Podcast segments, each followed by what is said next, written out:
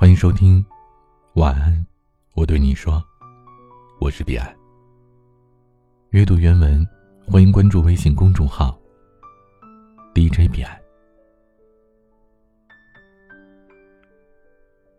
我们曾经都被灌过不少的鸡汤，在“再不疯狂我们就老了”这样的怂恿下，我们也曾经很疯狂过。最近，我在办公室里做了个小调查。几乎每个人都有属于自己的疯狂。通叔在学生时代是小说社的副社长，经常和社团里边的人分享小说，包括自己的创作。在高二那年，他写的《你的人生不属于父母》还在校园报上连载了，同时也被镇上的报纸采访报道了。小璇和她男朋友。从高一开始谈恋爱，高三之后，男朋友去外地读书。原本以为只有四年的异地恋，却怎么也等不到结局。大学毕业之后，男朋友决定留在外地实习几年再回去，毕竟那边有学校提供的资源，比在上海找工作竞争压力要小，成本也低。小璇读书晚，大学毕业那年都快二十三岁了。等她男朋友回上海的时候，她大概也二十六了，到了所谓的剩女的年纪。小璇的父母不忍心自己的孩子在那个年纪还在等一个不确定的人，不确定的未来。但小璇怎么会顾及这些呢？她硬是熬过了一年又一年，毫无怨言的等待着那个她以为的幸福的到来。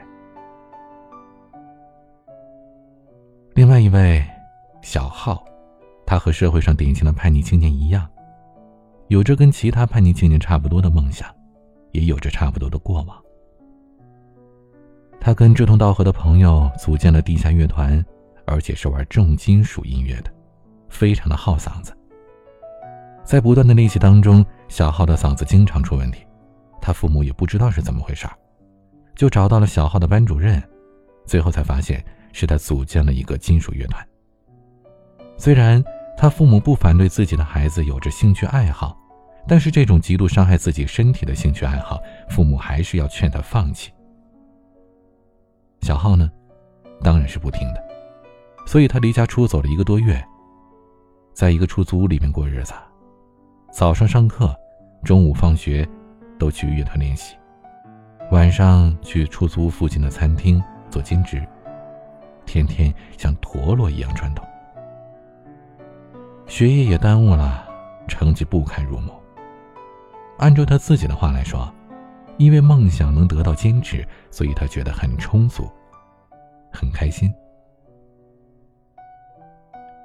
但是，和绝大多数的梦想一样，即使我们曾经都很疯狂，可到最后，我们依然成为了那个。曾经讨厌的自己，曾经痴迷于小说的通书，已经放弃写作六年了。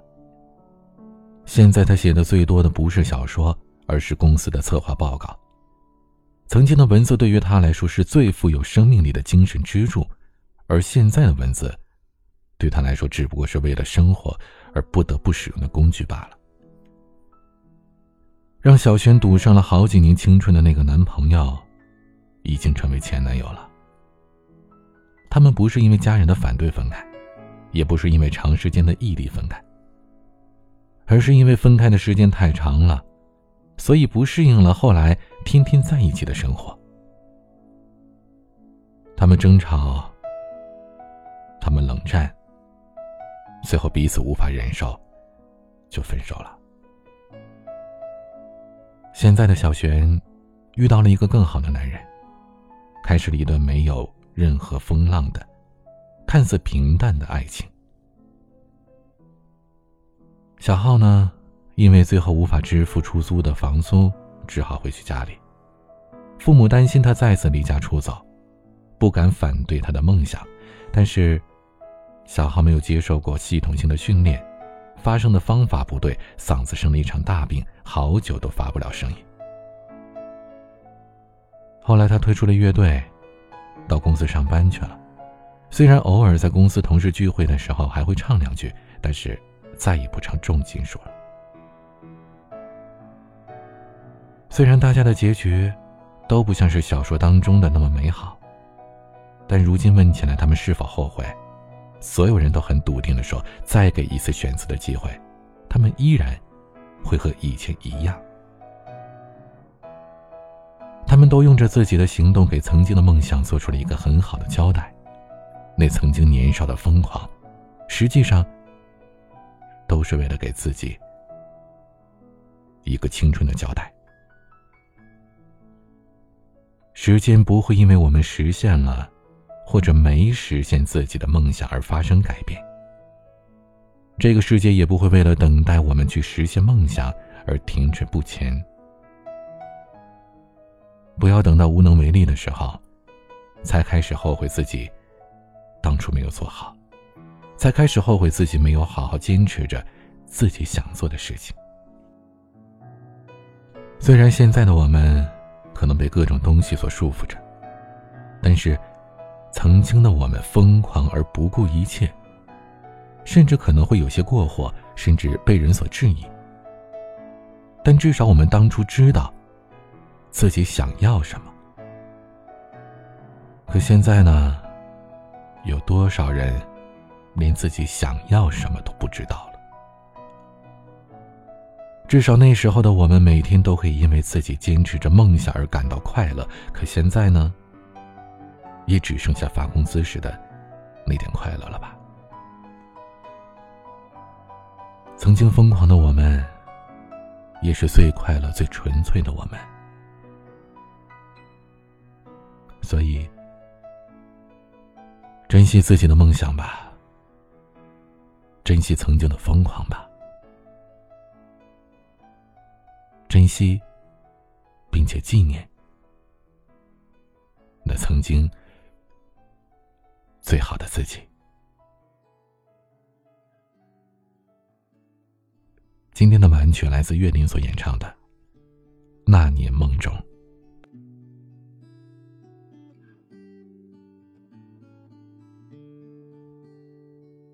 星星坠落的水面，没有你在我身边，失去想念。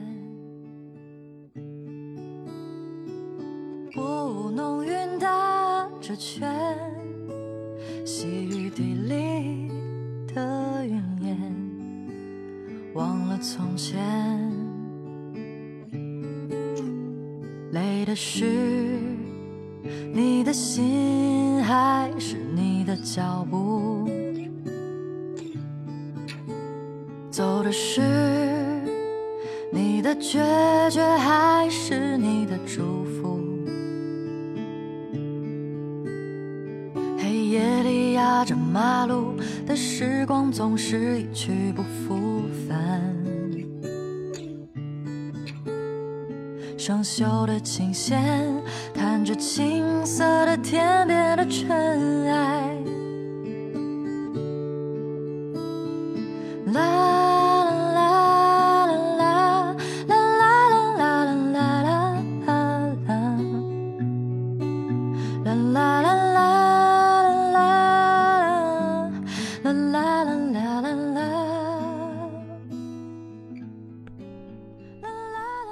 加入 qq 群四九四四四九幺幺六五八三五四七七幺二也欢迎添加我的私人微信号 a 一二三四五六七八九零 bcdsg 我是彼岸晚安。